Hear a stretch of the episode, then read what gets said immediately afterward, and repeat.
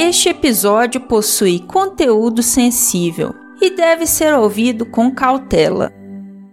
Picolé de limão, o refresco ácido do seu dia.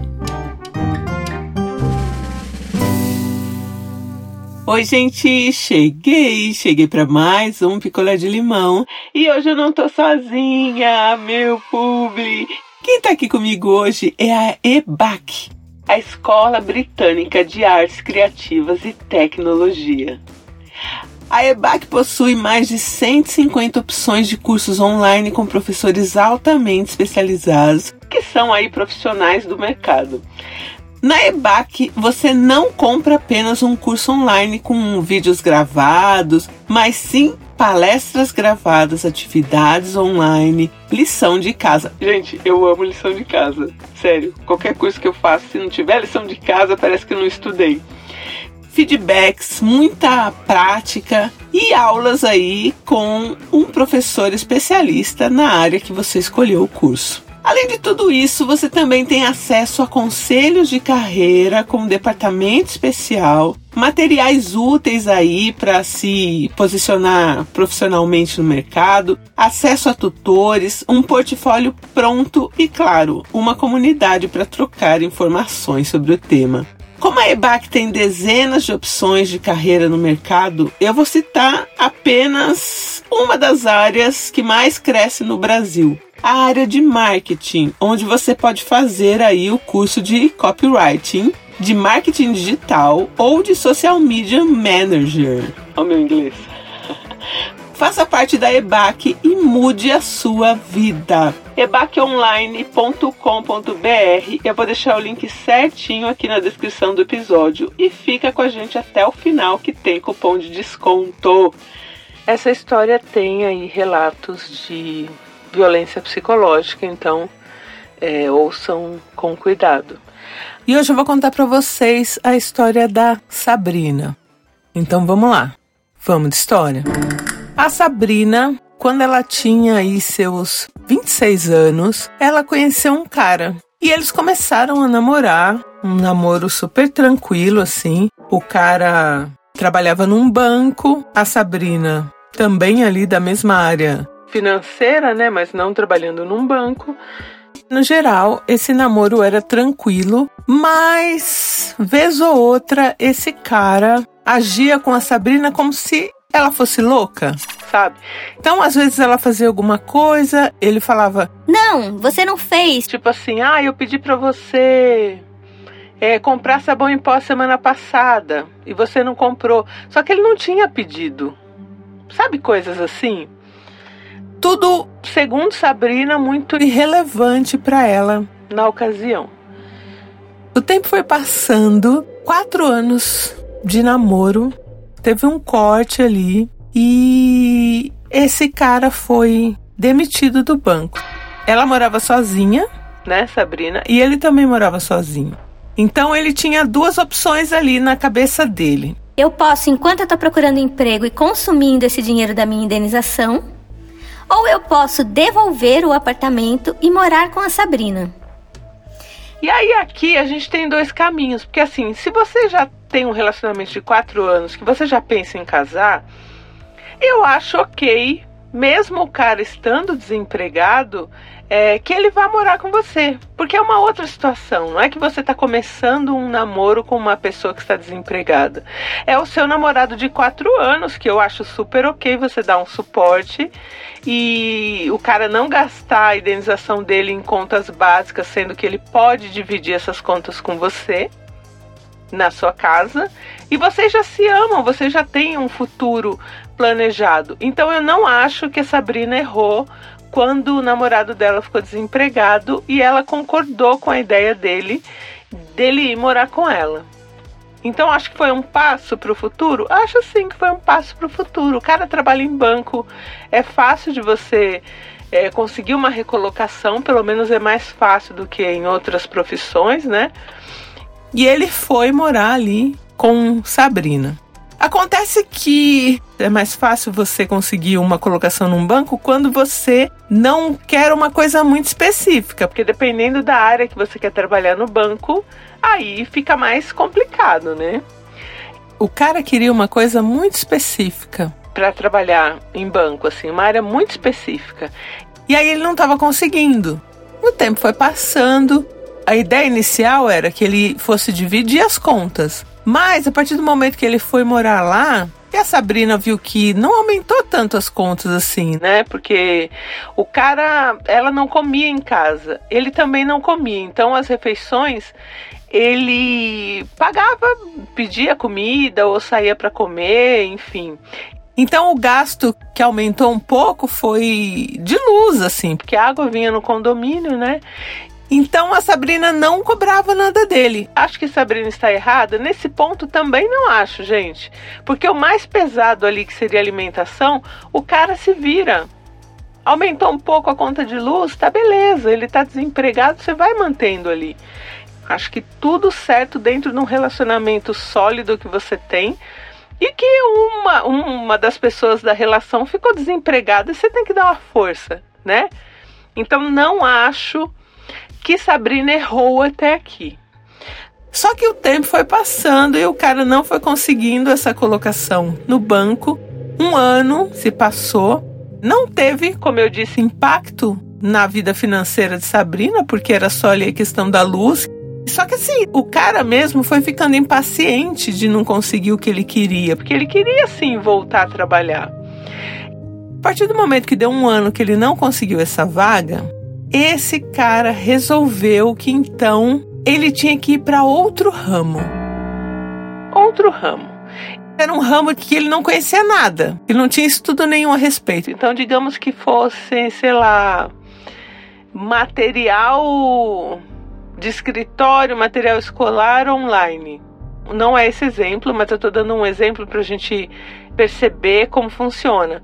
É, é uma área que tem grandes nomes que vendem. Se eu falar agora aqui para vocês, material infantil, sulfite, vai pelo menos dois nomes vem na sua cabeça de lugares físicos ou é, online que vendem sulfite barato. Ó, pensei dois aqui: Armarinhos Pônei e Pônei Lunga. Como que você vai concorrer com armarinhos pônei e pônei lunga? É muito difícil. Porque eles compram em quantidades assim enormes e tem aí eles conseguem no preço. E aí você, que é um pequeno, que quer fazer um site para vender por Instagram, material de escritório, essas coisas, é mais complicado. E, e outra, onde você vai fazer um estoque? E aí ele resolveu que ele ia fazer isso. Achou que era um nicho só que é aquela questão, você precisa pelo menos ter um estoque. O apartamento da Sabrina muito pequeno. Esse cara pensou, eu tenho que alugar um espaço então para fazer. Ele começou a infernizar a Sabrina que ele não queria abrir um negócio sozinho, ele queria a Sabrina de sócia. E aqui eu acho que começa é, azedar a coisa quando a Sabrina começa a pensar nisso. A Sabrina falou: Poxa, será? E ele foi comendo a mente da Sabrina, falando: Olha, você já tá nessa empresa há 11 anos. É, você não tem mais potencial de crescimento lá. Vamos abrir um negócio junto. A gente vai ficar rico vendendo material escolar. E, gente, material escolar realmente, assim, eu acho que é uma coisa cara e é uma coisa que as crianças precisam. Então, assim, talvez se você tiver um bom plano, você consegue fazer uma coisa legal. Não sei, não sou da área. Mas ele estava convicto que sim. E aí ele fez que fez que fez até a Sabrina concordar em conversar com o gerente dela para ver se teria ali algum corte e ela sair, porque assim ela falou: "Pedir demissão eu não vou pedir, não vou perder meus anos de casa, né?" Ela conversou com o gerente dela, o gerente dela falou: Mas Sabrina, é, desculpa te perguntar, mas você, você quer sair daqui? Você teve alguma outra proposta? Né, ela falou: Não, eu quero sair daqui pra é, ser sócia do meu namorado num negócio. E aí o próprio gerente falou: Olha, Sabrina, eu sou casado há oito anos, já não é fácil somente o casamento.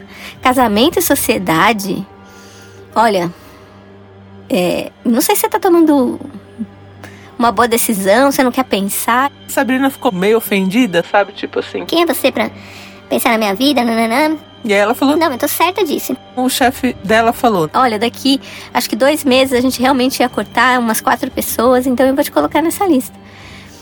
Enquanto eles foram planejando as coisas, o tempo passou e a Sabrina foi demitida porque ela pediu para ser demitida.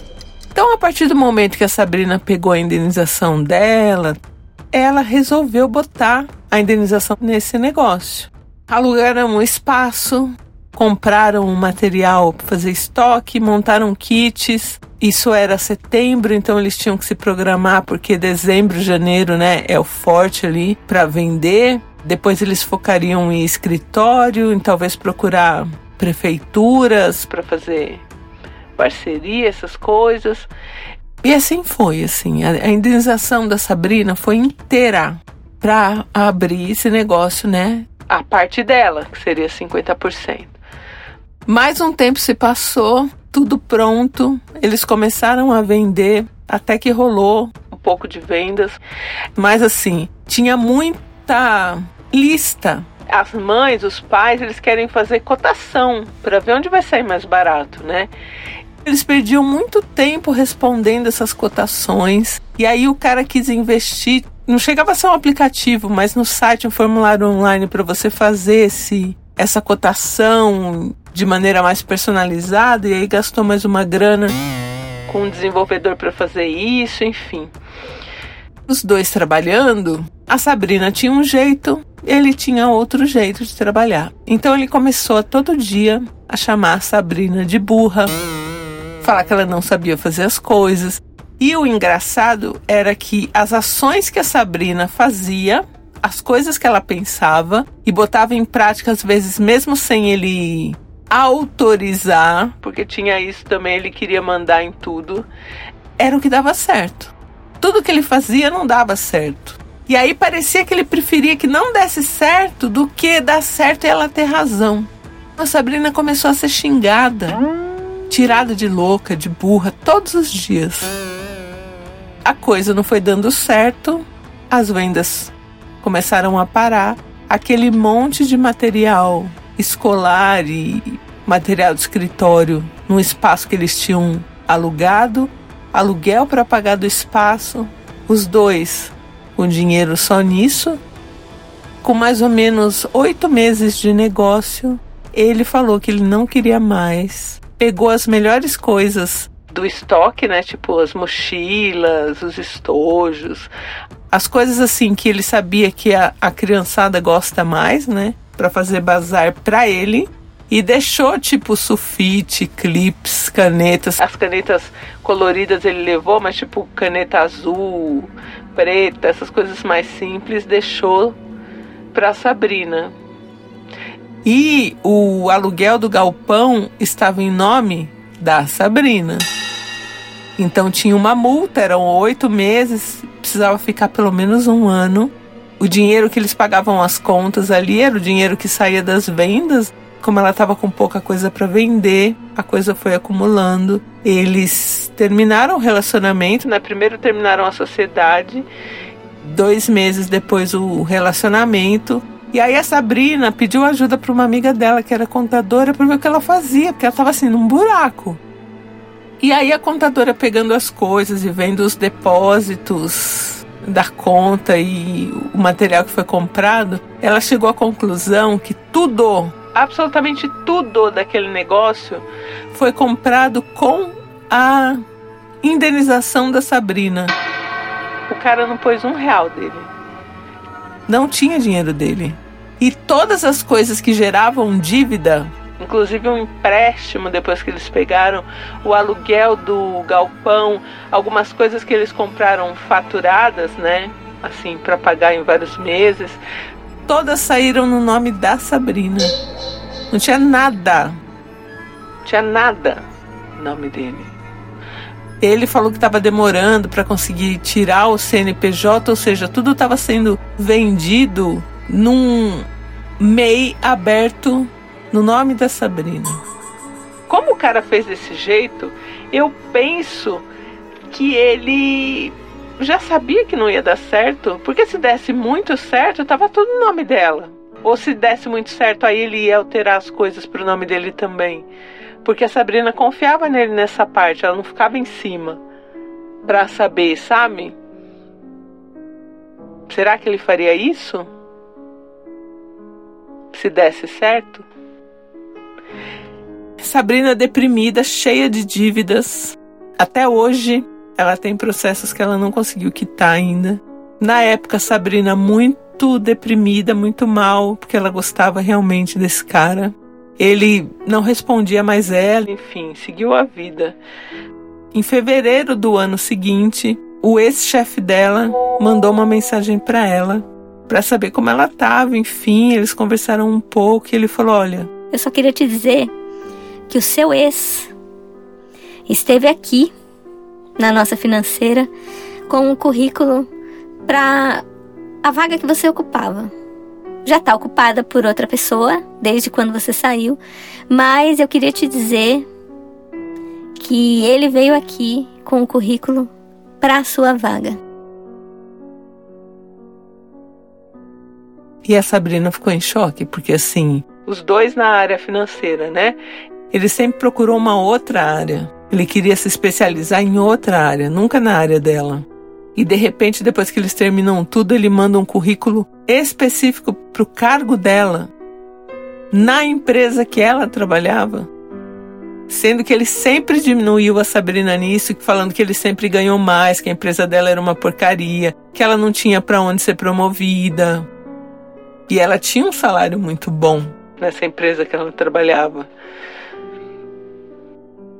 Essa é a história da Sabrina. O cara nunca mais falou com ela, deixou a Sabrina cheia de dívidas, fez a cabeça dela para ela sair do emprego. E aí eu falo aqui, gente, pelo amor de, pelo amor de Cristo, pelo amor de Deus, pelo amor de, de Jeová, sei lá, pelo amor de Oxalá, qualquer coisa.